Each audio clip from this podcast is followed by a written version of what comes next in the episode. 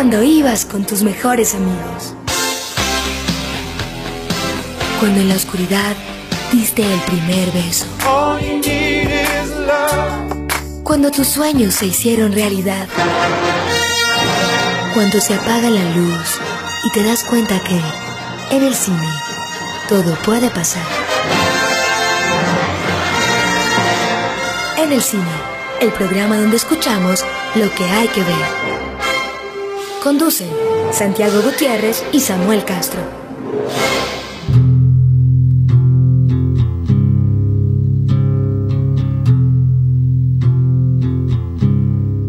Bienvenidos al, lugar donde se oye lo que hay que ver aquí en el cine. Eh, buenas, noches buenas noches o buenos días a los que oyen el podcast. El podcast no tiene ningún tipo de, ningún tipo de obligación horaria. Lo pueden oír cuando quieran en el carro, mientras conducen, en la, el gimnasio. Bueno, eh, inclusive comiendo por ahí. Pues lo que no pueden hacerlo es viendo películas, pues porque maluco. Eh, pero eh, está muy bien el asunto. Eh, Santiago, ¿cómo estás? ¿Qué tal? ¿Qué tal, Samuel? Saludos y a los oyentes en cualquier lugar del mundo, en cualquier situación y a cualquier hora. Recuerden que nos pueden escribir. Nos pueden escribir en el cinepodcast.gmail.com o en nuestras cuentas de Twitter. La cuenta de Twitter de Santiago es San Gutiérrez J. Y la mía que es arroba Samuel Escritor. Y lo que están escuchando es, por supuesto, unas notas muy conocidas porque son las, las notas de una canción, bueno, muy conocidas para nosotros. Yo no sé para las nuevas generaciones si Nirvana sigue siendo importante. Yo espero que sí, Santiago. de verdad. Eh, sí, sí, no, sigue siendo relevante para cierto público. Sí. Bueno, estamos eh, escuchando. Aquí, aquí en casa es, aquí en casa tengo un ejemplo que es muy importante Nirvana. Muy bien, me parece muy bien. Eh, estamos escuchando Something in the Way de Nirvana, que suena en la nueva película de Batman eh, que se estrenó esta semana en HBO Max. Y justamente por eso, pues decidimos hacer este episodio, dedicárselo a Batman, a la figura de Batman, también pues hablar de la última película. Así que, sin más preámbulos, hablemos de mi superhéroe favorito, Luego sigue Linterna Verde, pero el, mejor de todos, porque no tiene superpoderes, porque es, porque es millonario y entonces hace, él realmente no tendría por qué hacerlo. Eh, y un millonario justiciero, pues ya es una, un oxímoron casi. Entonces, por muchas razones, mi superhéroe favorito, que es por supuesto Batman.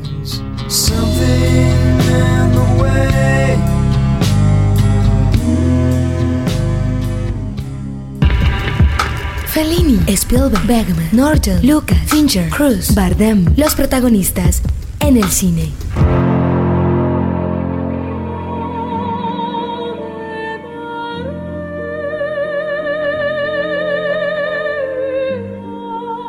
Santiago, Batman, a mí me impresiona, Batman es una figura, digamos, muy contemporánea, pero es una figura, pero, pero si nos vamos a la realidad, es una ya es un abuelito como, como personaje, como creación. Así es, así es. Y, es un personaje que, que, lo veremos en este recorrido histórico que vamos a hacer. Eh, siempre ha estado ahí en los, en los escritorios de los productores de Hollywood, porque es un personaje que ha mantenido esa vigencia y sabe reinventarse y seguramente se seguirá reinventando. Eh, como, como siempre hago en estos programas, de, cómic, eh, mis excusas a los expertos. Aquí haremos un acercamiento a lo que ha sido el personaje a, lo largo del cine, eh, pero, pero seguramente vamos a tener varias imprecisiones que sé que hay fanáticos que se pueden sentir ofendidos, nos pueden corregir, está abierto para hacer para que hablemos sobre, sobre, sobre Batman. Sí, para eso es el correo, para que nos escriban y nos digan si dijimos alguna brutalidad. No creo, la verdad, no creo tampoco. Eh, no, nos vamos a equivocar con el año de nacimiento, que es la primera aparición de Batman en, Detective Comics, esa famosa publicación donde también nació Superman, que, yo, por ejemplo, no, no sé cuál haya sido la carátula de esta eh, número 27 del 30 de marzo de 1939, eh, cuando sale por primera vez Batman. Pero ese, ese, ese Detective Comics es muy famosa, la carátula del, del, primer, del, número, del primer número con Superman alzando un carro, que es como la portada es como amarillita o roja, los, las franjas, ya, si mi memoria no me falla, pues Batman venía siendo como la, la o sea, no, inspiración, lo, que seguía después de Superman. O sea, los creadores dijeron, bueno, Superman nos dio éxito y ahora con qué lo contrastamos, qué, más, qué otros personajes podemos sacar.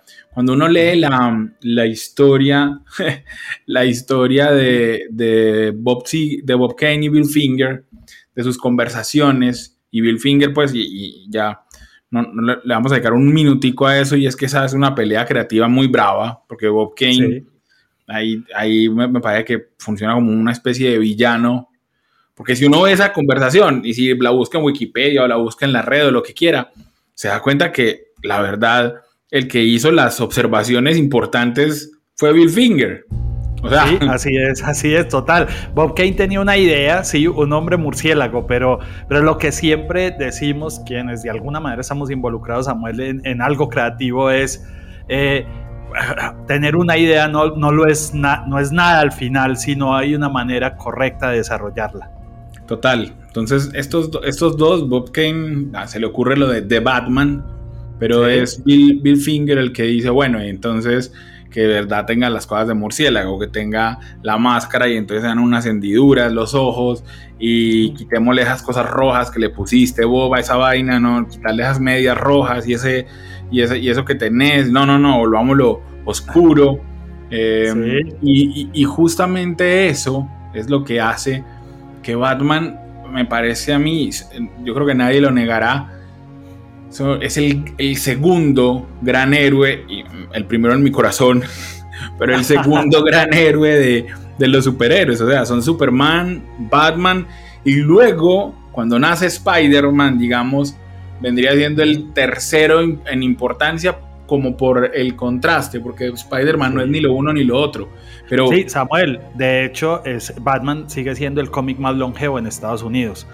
Y, digamos, eh, buscando ese origen tiene algunas curiosidades. A ver, eh, la capa en esta conversación entre Bill Finger y Bob Kane parece que Leonardo da Vinci, que eso sí es más del artista que Bob Kane, el hombre murciélago, este, este, estas invenciones de Leonardo da Vinci tuvo que ver en la influencia y también el predecesor en este millonario justiciero es el zorro, claramente. Después ya el, el nombre de, de, Bruce Wayne como el arte de ego viene de eh, Robert de Bruce, que es eh, un patriota escocés, y el Matt Anthony Wayne, que es un eh, patriota norteamericano, o sea, como en la Guerra de la Independencia. De ahí vienen estos dos nombres y, y digamos es de donde se desarrolla y lo que decís viene en gran parte yo digo, ya digamos opinión aquí personal, que el, éxito de Batman también viene de una construcción de los villanos que muy, muy buena, tiene una serie de villanos que, tienen mucho de dónde sacarle. Eh, sobre todo porque es que el Batman viene siendo el, el en vez de Superman, o sea, es, es todo lo que no es Superman. Batman... Ahorita lo hablaremos en, en la presentación en el, Batman Begins, que la volví a ver para este programa, me parece superiorísima, pues, o sea, y Nolan muy inteligente en, su, en su guion, ya, ya hablaremos de eso, pero Batman es, o sea, si Superman es brillante y, parece Buzz Lightyear porque sonríe y le brillan los dientes, y o sea, y la y realmente las gafas de su identidad secreta pues son realmente como una, como miren, ustedes son tontos, todos ustedes son tontos y no saben quién soy yo. Batman realmente sí, se, sí, sí es irreconocible porque es... Porque, porque Superman sabe, y creo que estoy robándole esto a Tarantino de, la, de, de Kill Bill, Superman sabe que es inmortal, pues que es invencible, que no le puede pasar nada. En cambio, Batman sabe que, cualquier, que en cualquier momento se muere. Y eso, su humanidad sin superpoderes, es lo que hace a Batman tan importante y el que lo hace tan, tan bonito, digamos, como personaje, como figura. Ya Spider-Man llegará a decir, bueno, el adolescente, las dudas y, y, no, sé qué. Pero, pero Batman, Batman es el que asume la responsabilidad que nadie más quiere hacer, es el que quiere hacer el trabajo difícil, que en este caso es llevar justicia en medio del caos. Y por eso, por eso es tan estimable. Yo no sé si eso fue lo que hizo que tuviera tanto éxito, digamos, eh, en los 30 y en los 40 y también que con el surgimiento de otros superhéroes, con, digamos, con el cambio generacional, pues los, los 60 y los 50 vieron como su decaimiento, a, pesar de que hubo, igual que, que con Superman, hubo peliculitas seriales de Batman, ¿cierto? Sí, a ver, eh, las primeras películas las lanza Columbia Pictures, una serie de 15 películas en el 43. Era Lewis Wilson, era el actor que hacía Batman. Y en los 40, como casi todos los cómics, Samuel se vuelve propaganda de la Segunda Guerra Mundial. Entonces, Estados Unidos, los villanos eran japoneses, en fin. Eh, y eh, esta serie casualmente es donde se muestra por primera vez la Baticueva. Y aquí pasó algo que es esta relación de doble vía con el cine que ha tenido el cómic de Batman también, que creo que lo ha potenciado. El personaje de Alfred inicialmente no era tan estilizado, un hombre como, lo vemos ahora, y es William Austin quien lo interpreta en esta serie de los 40, eh, que después hicieron otra posteriormente eh, que se llamaba Batman y Robin, ya con Robert Lowley como Batman, donde este personaje adquiere como esta forma. Ahí después lo que decís, en los 60 se deforma un poco esta, esta imagen eh, oscura que venía del cómic con esta serie, pues que seguramente recordás Samuel que lanzó en 1966 la ABC con Adam West como protagonista, que era puro 60, colores vivos, psicodelia. ahí está sonando, ahí, ahí está sonando el, famoso bueno, el, famosísimo tema de la serie con Adam West como, como protagonista. Todos los de mi generación recordaríamos como el Batman con barriga. ¿Cierto? Sí, sí, claro. Adam West, pues, es decir, era un man que se veía muy bien cuando hacía de, Bruno Díaz, de Bruce Wayne, pero, pero que cuando le ponía el traje eh, era una truza, ¿cierto? Y, no había eh, las exigencias eh, físicas de hoy, pues porque uno no admitiría eso jamás, por más, por más actor mm, que sea, mm, hoy si uno va a interpretar, pues pregúntenle, pregúntenle a todos lo que tienen que hacer en el gimnasio para a Henry Cavill y a, los demás para ser superhéroes. Entonces, este, este Batman era sesentero. La serie, esta serie, pues es que yo me acuerdo, hay un, varias escenas en las que bailan twist. Baile. Eh, y ahí es donde tenemos el, famoso meme de la palmada de Batman a Robin. Porque, porque para los que no lo vieron, y sé que algún, mucha gente no lo ha visto, de los que nos oyen, em, utilizaban las onomatopeyas de los golpes como, como parte de la producción. Entonces uno veía la imagen que decía boom, como, como viñetas, como, como imitando las viñetas del cómic, exactamente. E, exacto. Y Adam, pues Adam West era un tipo muy simpático que eh, después, después todo el mundo dijo, pues, ¿por qué no triunfó más? básicamente porque hacía de, un superhéroe que en, intrusa. Es que en ese momento eso no era serio. No, se tomaba en serio él, la serie no se tomaba en serio y nadie lo tomaba en serio como actor. Era, era un divertimento. Sí, igual Samuel, en el 66 la ABC hace una película que dirigida por Leslie Martinson, que es, digamos, la, la, primera película así en cine ya más sonoro y en esta época más contemporánea, eh, pero es con los mismos actores. Entonces, sí, yo me acuerdo que era básicamente una especie, así como eh, el, chavo en Acapulco. Era, como una cosa así. era, un, capítulo adaptado. De hecho, Martinson había dirigido dos capítulos, dos episodios de la serie de ABC y simplemente eh, hizo la película. Y pues esa fue como la primera adaptación donde DC Comics tuvo una injerencia creativa, porque digamos las de los 40 simplemente le soltó el personaje a Columbia Pictures. Em, y desde ese momento Samuel empezó como a pensarse, si seguía esta, esta onda más loca, eh, a finales de los 70 la CBS intervino y quería hacer una película que se llamaba Batman en el espacio exterior, o Michael Ulsan fue un productor y escritor que quiso volver a las bases de hacer un personaje oscuro, pero en ese momento la gente tenía más esta imagen colorida y psicodélica y estética un poco del, del Batman de Adam West, pues de la televisión.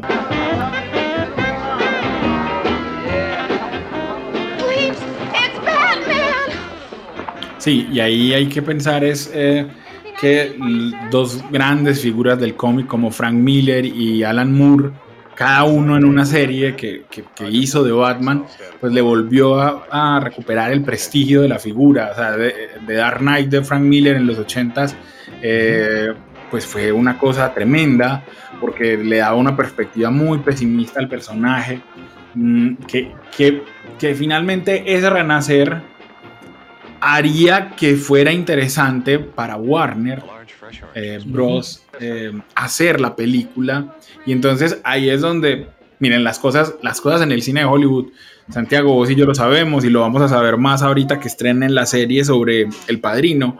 Las, las cosas en Hollywood en general son una serie de coincidencias afortunadas cuando las cosas ah. funcionan.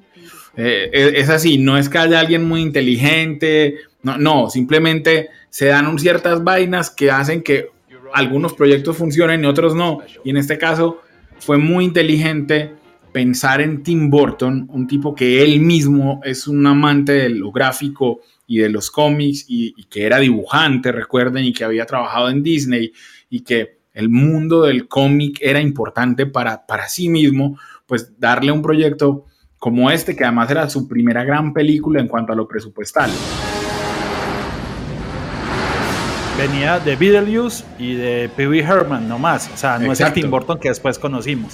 Pero, pero, ¿sabes, Samuel? No quiero dejar pasar esta anécdota que son de las que te gustan, que en los 80 antes de llegar a Tim Burton, eh, Tom McHugh había hecho un guion que tuvo nueve versiones, dio vueltas por todas las productoras y llegó a manos de Ivan Reitman, eh, o Ivan Reitman, que, que quería hacer un Batman con Bill Murray como Batman y pensó para Robin o con Eddie Murphy o Michael J. Fox.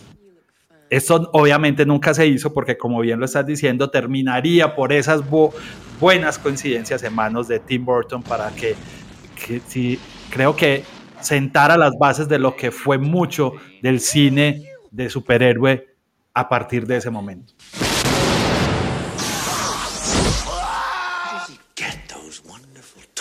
Hablemos entonces de esos Batman del cine, Santiago, aprovechemos el cambio de sección porque nosotros probablemente seamos de los de los de, los pocos podcasteros que vimos las tres series o a los tres últimos a los cuatro últimos Batman del cine en cine.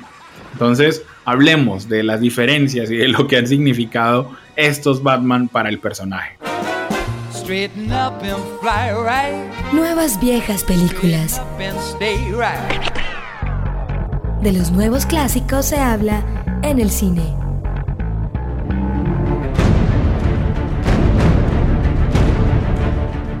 ¿Cuál, es tu Batman favorito, Santiago? Yo, porque eh, yo lo digo ya, el mío es justamente Michael Keaton de, de, Tim Burton, pero la trilogía favorita no es la de Tim Burton, pues no, las películas favoritas no son las de Tim Burton, no trilogía, son las de las de Nolan. Para mí me gusta más Michael Keaton porque me parece que lo que, lo que Keaton hace es muy importante, o sea, el, tono que él le cuadra al personaje de, Bruce Wayne, que es una especie como de, de sarcasmo permanente, de ironía frente a su figura eh, y frente a que él es el justiciero y al mismo tiempo un temor y una... O sea, a mí me parece que como creación actoral, Michael Keaton es impresionante lo, lo que logró hacer con, este Batman de Tim Burton, que antes de que me respondas, pues hay que decir, se, mm, establece a partir del Joker o del Guasón, como lo decimos nosotros en español, del Joker de Jack Nicholson. Un Jack Nicholson que le ofrecen el proyecto, es más, se le ofrecen a él primero que a cualquiera porque se necesitaba un nombre, Michael Keaton no era nadie, pues era un tipo, un tipo que había hecho Beetlejuice, ¿cierto? No era nadie. Sí. Era una eh, apuesta, una apuesta de Tim Burton, claramente. Exacto. Entonces Jack Nicholson le ofrecen el personaje, dice que no. Van donde, eh, donde nuestro querido Robin Williams y le dicen a Jack Nicholson que Robin Williams está considerando el papel. Y ahí es que Jack Nicholson dice, no, entonces yo lo quiero. Yo sí lo quiero y acepta. Y Robin Williams se enteró de eso y, nunca más le aceptó una propuesta a Warner hasta que el estudio se disculpó porque se dio cuenta que lo habían utilizado como un señuelo, ¿cierto? Como, como una trampita para que Nicholson aceptara. Tan, es así y que Nicholson acepta y, pide eh, no sueldo, sino participación en las ganancias. Y justamente por eso se, se luquea, se tapa en plata, porque la película fue un hit aso, pero impresionante. Y, Nicholson termina embolsándose 60 millones de dólares porque le dan porcentaje de la taquilla global, no de la taquilla local. Que era, una, que era una cifra, pues, o sea, yo creo que en esa época el actor que ganara 10 millones de dólares estaba pues supremamente bien pago. Y recuerdo que años, eh, unos años después fue un escándalo lo que le dieron a, a, a Jim Carrey por, por y, seguía siendo inferior a lo que había ganado Jack Nicholson por este negocio tan bien hecho.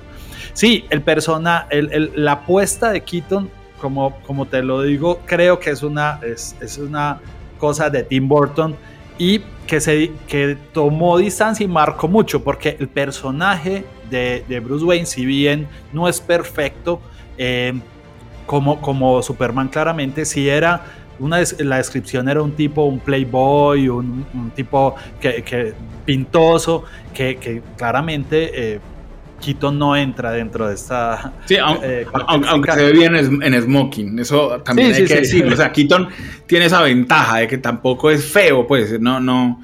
Eh, y, bueno, iba a decir, iba a agregar que hay muchas historias, muchas historias muy buenas. Burton era un, director joven, miedoso todavía eh, está la, historia de que peleó con Jack Palance, eh, aquel actor famoso por hacer abdominales en una ceremonia del Oscar. Eh, si lo recuerdan, pues Jack Palance le bravió en un momento porque no, porque Tim Burton le dijo que repitiera una escena y más o menos Jack Palance le dijo, yo he hecho no sé cuántas películas y usted cuántas. O sea, se le tiró, le, tiró así al, a crearle miedo, pero después Burton dijo que, que, el man era, pues que no muchos actores quedarían bien siendo el, jefe de Jack Nicholson, que era el papel de Jack Palance en la película. O sea, tenía que darle, imponerle respeto a un tipo como Jack Nicholson. No, no, cualquiera lo podría haber hecho.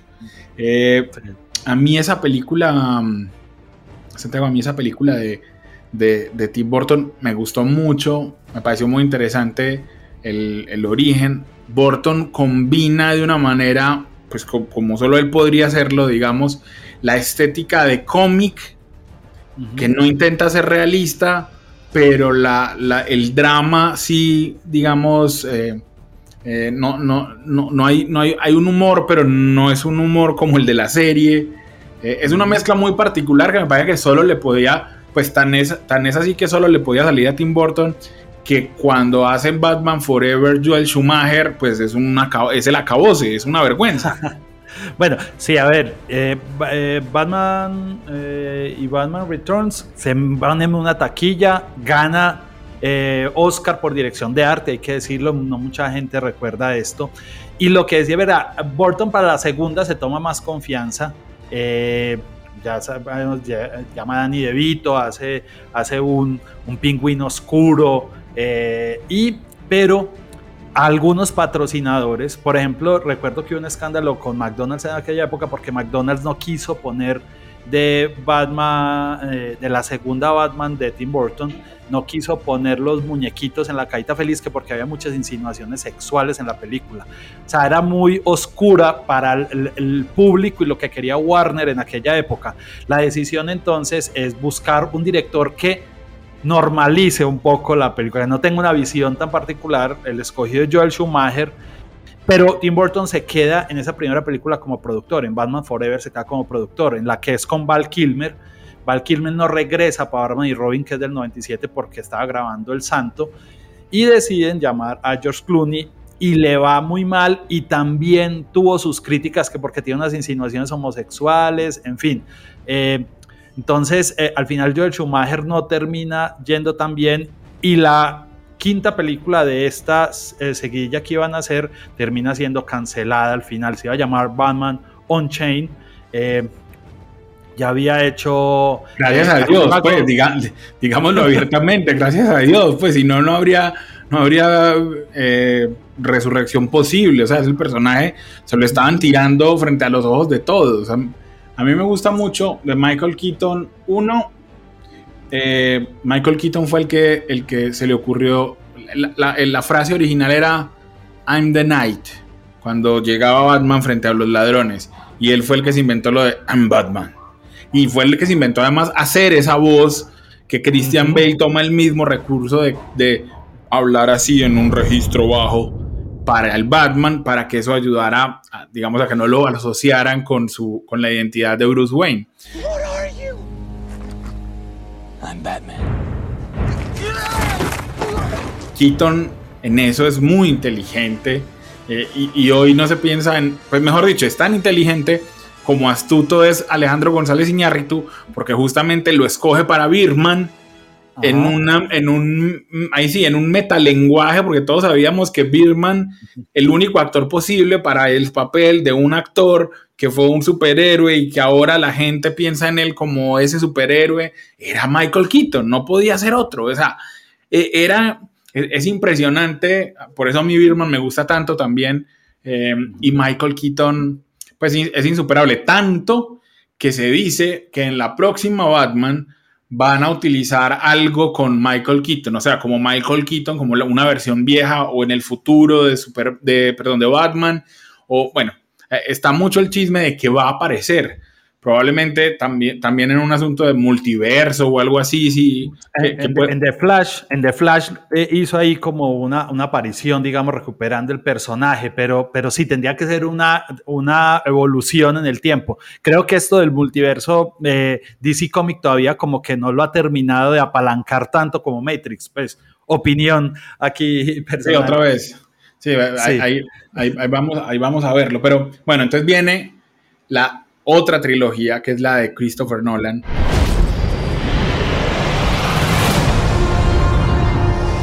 Where do we begin? A year ago, these uh, cops and lawyers wouldn't dare cross any of you. I mean, what happened? Christopher Nolan, vuelvo y digo, sobre todo porque vamos a llegar al final del programa a hablar de The Batman, ¿cierto? A hablar de la última versión.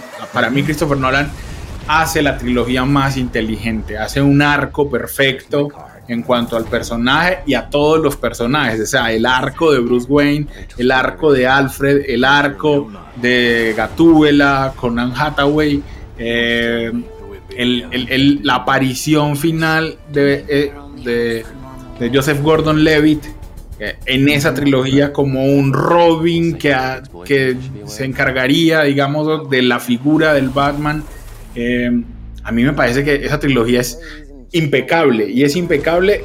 Volví a ver la que creía que era la más mala. O sea, te, voy a decir, en los 10 primeros minutos Nolan hace más por el prestigio del personaje que toda la última película. Porque es que lo respeta. O sea, el, primer plano es blanco y negro del logo de Warner. Luego una una nube de murciélagos que parecen formar el logo de Batman y luego esos murciélagos se convierten en hojas del bosque por el que el niño Bruce Wayne corre en su mansión. Pues madre, eso es cine puro. Cine puro. Para los que dicen, pues que Matt Reeves es muy inteligente porque, porque hizo un Batman oscuro. No, este, este, no, Nolan en los primeros 10 minutos presenta a Ra's al Ghul, presenta al personaje, presenta el miedo porque se siente culpable de haber sido el causante de la muerte de sus padres. Eh, lo de Nolan es impresionante. Christian Bale se faja un personaje, un gran Batman, pero sobre todo, y ya lo sabemos, eh, Batman esta es la medida de sus villanos. Y Heath Ledger, con todo el mundo ahora anda diciendo, no, el, acertijo de... No, Heath Ledger a mí me parece que sigue siendo insuperable eh, o sea, porque Heath Ledger intencionalmente pensó un Joker que no se pareciera al Joker de Jack Nicholson. O sea, él mantenía esa carga. Tenía que. Porque todos los que son Batman finalmente le ponen el traje. Pero los que son villanos, y cuando el villano fue Jack Nicholson, uno de los mejores actores de la historia, pues Heath Ledger le quedaba bravo.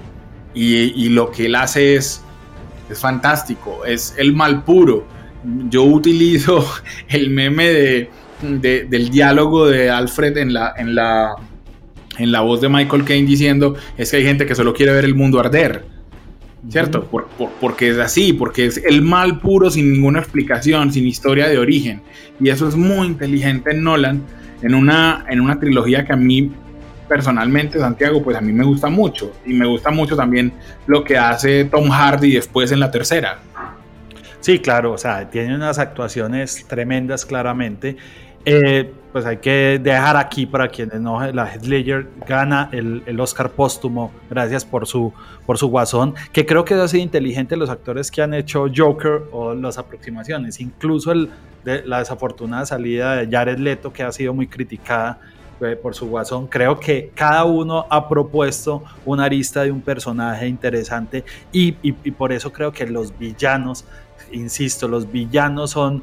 Bueno, de hecho, eh, después salió una serie de Gotham donde se basaba básicamente en la evolución de los villanos. sí, porque además voy, a, hacer aquí una de esas frases lapidarias, Santiago, por las que, que, que se deben utilizar para el resumen del podcast, pero Batman básicamente es Lex Luthor. Ajá. O sea, Batman es Lex Luthor si fuera un justiciero. Eh, eh, eh, es eso. y entonces estamos diciendo que el compañero de Superman es, el, es como el villano. Se parece más al villano de Superman que al mismo Superman. Eso ya dice mucho del, del personaje que es y de lo que significa en películas como La Liga de la Justicia. Donde entonces llega Ben Affleck a ser otro Batman en mi opinión, el peor, solo empatado con Adam West. Eh, porque es que Ben Affleck lo que es como si le dijeran, haga cara de sufrimiento, haga, que, sufre, que sufre todo el tiempo y que es medio alcohólico y, no, le, no le propone nada más. O sea, no, Christian Bale cuando está en la faceta Bruce Wayne realmente es playboy y es tumbalocas y hace del rico, vanidoso. Eh, eso es muy inteligente. Ah, eh, lo de Ben Affleck es como yo me metí el traje y el traje ya hace la actuación por mí. O sea, Ben Affleck es un actor mucho menos dotado, es mucho mejor como director. Y lo, y lo utilizan, digamos, para como de un poquito de relleno. Es decir, alguien tiene que ser Batman si vamos a hacer una película de Liga de la Justicia. Eh, pues que sea Ben Affleck, eh, a, ver, a ver cómo nos va. Pero yo no, yo no le creí, pues, Santiago. o sea, yo no sé vos. Bueno, sí, no. Eh, creo que tampoco le, ayudó la película. No tuvo una, un buen soporte de una historia. Eh, pues muy Zack Snyder y todo, pero creo que Batman Superman no, versus Superman no, no es una película, o sea, tiene unos giros narrativos muy inverosímiles, incluso para la estética narrativa de, un cómic. Incluso iba a decir, lo, que ahora estamos comentando fue, antes de empezar a grabar el podcast, que Ben Affleck igual para The Batman eh, le dieron casi que las llaves de la franquicia, porque le dijeron usted produzca, usted dirija y usted actúe, y él poco a poco se fue bajando de, este bus porque no tenía como la confianza, entraron sus problemas de alcohol, en fin. Eh, pero, pero Ben Affleck, si no, estaría, estaría aquí en la franquicia y con las llaves que le había dado Warner.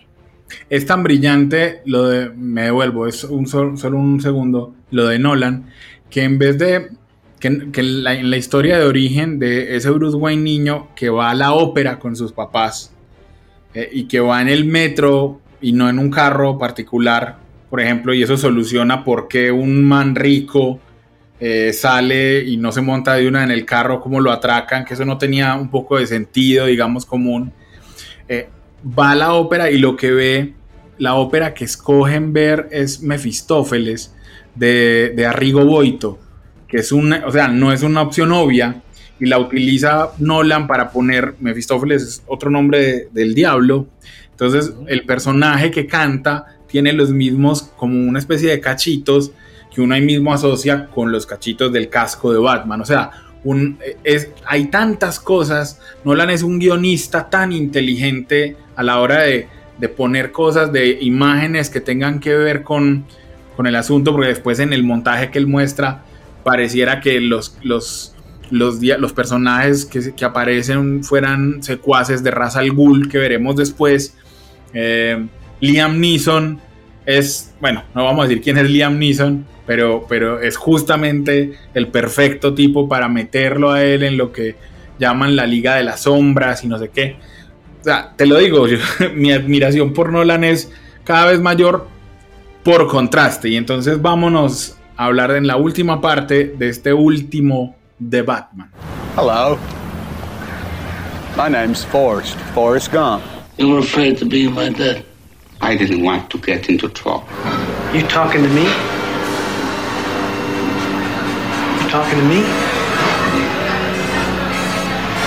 Well, who the hell else are you talking? You talking to me?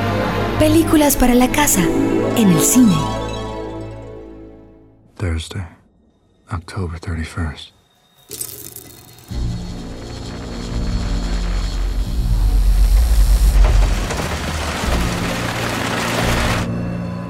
Ay, hermano, yo no sé, o sea, yo, yo fui de los que a, a, mí me dio miedo cuando yo dije, cuando yo oí que Robert Pattinson iba a ser Batman. A mí me dio Sí, miedo sí, y lo más jodido es que lo que más me gusta de The Batman es Robert Pattinson. No me gustan cosas de su actuación, pero sí me gusta que él sea Batman.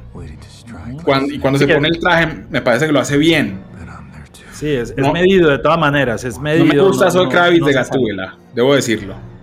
No. Es- ajá. No, me, me parece que hay como un compromiso en decir que él lo hace bien cuando no necesariamente, o sea, pero es que quedaría mal decir, decir algo malo de Zoe Kravitz, ¿cierto? Eh, o sea, eh, no, no me gustó, no me gustó lo que, no me gustó lo que hizo, me parece en- que le faltaban cosas. Este Robert Pat, este, perdón, este Batman de Matt Reeves es Matt Reeves, a diferencia de Nolan, no es un autor, es un director muy astuto.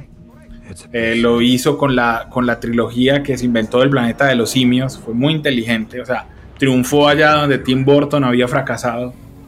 Eh, pero, pero Matt Reeves es solo eso, es astuto. Entonces utiliza los elementos de, del, del Batman detective. Pero a ver, en algún momento hay un asunto con una pista de un drive y entonces nos descubrimos que es un pendrive. Perdóname pues, pero comparar eso con, con, con una de las pistas de Seven, como han hecho algunos críticos, ah, hay, un, hay un abismo de, de- de distancia entre Matt Reeves y David Fincher, ¿cierto? O sea, Bueno, dicen que Ri- Riddler, su, a ver, hay que decir que cuando llegó Reeves ya había un guion que en el cual había participado Ben Affleck y él lo que hace es casi que de- destruirlo y decir yo quiero hacer mi propuesta creativa y, y precisamente la película de Fincher El asesino del zodiaco más que la película es la inspiración aquí para, para The Riddler o el personaje que desarrolla. Y también lo de Nirvana también con lo que empezamos pues dicen que Kurt Cobain es como la inspiración de este Bruce Wayne. Sí, recordemos que a, a los que no lo saben, que Kurt Cobain tenía un dolor de estómago crónico. tenía una úlcera prematura, entonces todo el tiempo parte, parte de, los, de lo que consumía eran analgésicos, porque tenía dolor todo el tiempo. Eh, y eso era parte, digamos, cargaba con el dolor, y esto es lo que hace Pattinson, como un dolor permanente, algo, una preocupación que no lo, que no lo saca, entonces, es, o sea, está bien la gente que dice, es un Batman emo. No, digamos que no, Batman Grunge, Gruncheto Sí. más bien Sí, es un Batman groncheto que, que le di- ma- me parece que le dijeron lo de emo porque se dejan las sombras oscuras cuando se quita la máscara, o sea, todavía para... Y entonces lo vemos así, pero eh, este, este de Batman, a ver, Colin Farrell lo hace bien, pero no es el villano principal. El villano principal es, es el acertijo, eh, pero, pero haciéndolo bien, porque, porque yo no voy a decir pues que, que- que- que lo hizo mal. Eh, a mí me parece que el acertijo de, de, Jim Carrey era más interesante que este acertijo eh, vengativo que hace Paul Dano. A, mí, o sea, a mí este acertijo me pareció una mezcla como, el, como entre el Bane de Tom Hardy y, y alguna otra cosa. No sé, o sea, yo no, yo no me gustó tanto. Pues otra vez, yo aquí estamos hablando de que a mí me dio ex- extrañeza este Batman. Yo no sé si van a dejar a Barry Keoghan, que es el que aparece al final en, en Arkham, en al final de esta película, esto no es un spoiler, aparece un preso y entonces por la figura que se ve uno piensa que es el Joker, no tiene nada que ver con el resto de la trama, solo aparece un preso, o sea, no, le estoy dañando nada a nadie con esto. Yo no sé si Barry Keoghan va a ser de, de- del Joker, es un, a mí me parece que es un gran actor joven, muy inteligente, muy, muy versátil, pero yo no sé si sería mi, mi elección para ser de, de Joker, pero, pero pues también está lo del payaso triste, ¿cierto? Es una, es, el payaso triste es una clase de payaso y entonces a lo mejor ese sea la vuelta que le buscó Matt Reeves. El payaso triste va a ser este, este Joker o no sé si se va a ir a el cómic de Arkham, pero eso me parece que ya lo había Jared Leto chuleado. O sea, ese, ese, ese guasón, ese Joker así con el pelo parado era más de, de los cómics. A mí me gustó, pero, pero así como, wow, me parece que o se les olvidó la trilogía de Nolan, o, o se les olvidó lo que... ¿No te acuerdas lo que uno sintió la primera vez que fue a cine con ese Batman de Tim Burton cuando suena la música de Danny Elfman? Uf, Sí, sí, sí. que yo todavía me acuerdo de esa emoción, como de carajo, estoy viendo al Batman de verdad, esto es, esto es Batman y lo estoy viendo aquí frente a mí. Sí, no, es que el Batman de Tim Burton hoy se ve un poco inocente, pero en aquella época, lo que te digo, marcó lo que es el cine de héroes a partir de ese momento. Porque claro, habíamos visto el Superman de los 70, que fue muy importante, pero esto, esto fue otra cosa, otro nivel de realismo que, que va- lo han ido llevando más adelante, pero esa fue la semilla que, que comenzó todo. Exactamente, bueno, yo, yo creo que leemos ahí un repasón a la figura de, de Batman, está en este momento en HBO Max y ahí también pueden ver las otras películas de Batman, o sea, si tienen HBO Max es el momento para que lo vean, para que, para que no se dejen convencer por nosotros, sino por su propio criterio, vayan y comprueben que el Batman de Christopher Nolan es el mejor Batman que ha existido, mucho mejor que el, que el Batman que nos propone Matt Reeves, que seguramente continuará, digamos, siendo eh, el, el director de la, de la franquicia, al menos por otra película, no sé si por dos, pero al menos por otra película sí lo va a hacer. Wednesday, November 6th. The city is underwater. The National Guard is coming. Eh, Santiago, muchas gracias por, Por estar de nuevo aquí en el cine. No gracias a los oyentes que, que- que hoy nos acompañaron en este viaje por, por el mundo de Batman. Recuerden que nos pueden seguir y suscribirse en las distintas plataformas donde estamos, en Google Podcast, en Apple Podcast, en Spotify, en Apple Podcast. Yo no sé por qué todavía no, no han eh, actualizado la imagen de nuestro logo, que está muy bonito. Eh, bueno, vamos a ver cuándo aparece nuevo, pero busquen en el cine y ahí lo encuentran. Así le- el logo los confunda un poco. No pasa eso en Spotify, ahí nos encuentran de una como en el cine. Y pues suscríbanse para que sigamos hablando de cine. Vamos a, a seguir conversando y a estar tratando de, ahora que se reactivaron las salas, pues tratando de estar a la par también, del, sobre todo de las noticias de las salas. Eh, recuerden que aquí escuchan lo que hay que ver y nos despedimos, por supuesto, con una canción sota que estábamos oyendo desde el principio, que es Something in the Way de Nirvana. Con esta música tremenda, esperamos que nos acompañen en el próximo episodio de En el Cine. They can give us the power to endure and the strength to fight.